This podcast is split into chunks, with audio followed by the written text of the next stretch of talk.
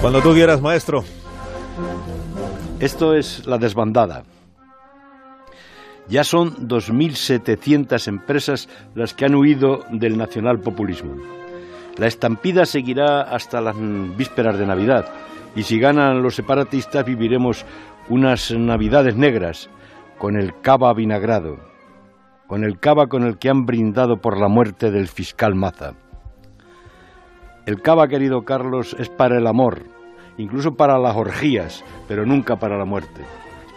Por eso Codorniu de Raventós, la empresa vitivinícola más antigua de España, dejó las viñas, pero se llevó al exilio las botellas.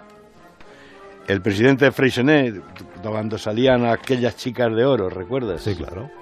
Ha declarado que habrá cambio de domicilio social si en las elecciones del 21 de diciembre se produce un resultado inconveniente. La marca Barcelona está por los suelos.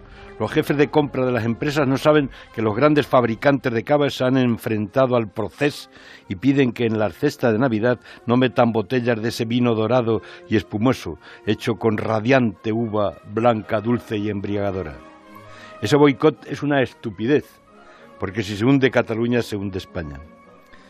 Brindemos con cava o con champán, que ambos anuncian el amor y la Navidad.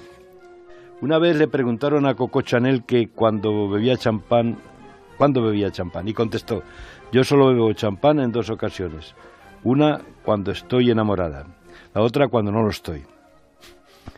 Según Serafín Quero, catedrático de la Universidad de Dresde, en su libro sobre los vinos espumosos, cuando se abre una botella de champán o de cava, solo debe oírse un suspiro, no un cañonazo. Para hervirlo se introduce el pulgar en la base de la botella y se le envuelve con el resto de los dedos. Dijo Lord Byron, tengamos vino, risa y alegría, pues ya vendrán el sifón y las homilías. Mientras llega la catástrofe, bebamos cava, aunque sean los zapatos, y viva el vino. Que tengas un buen día, Raúl, y un buen fin de semana. Hasta la próxima.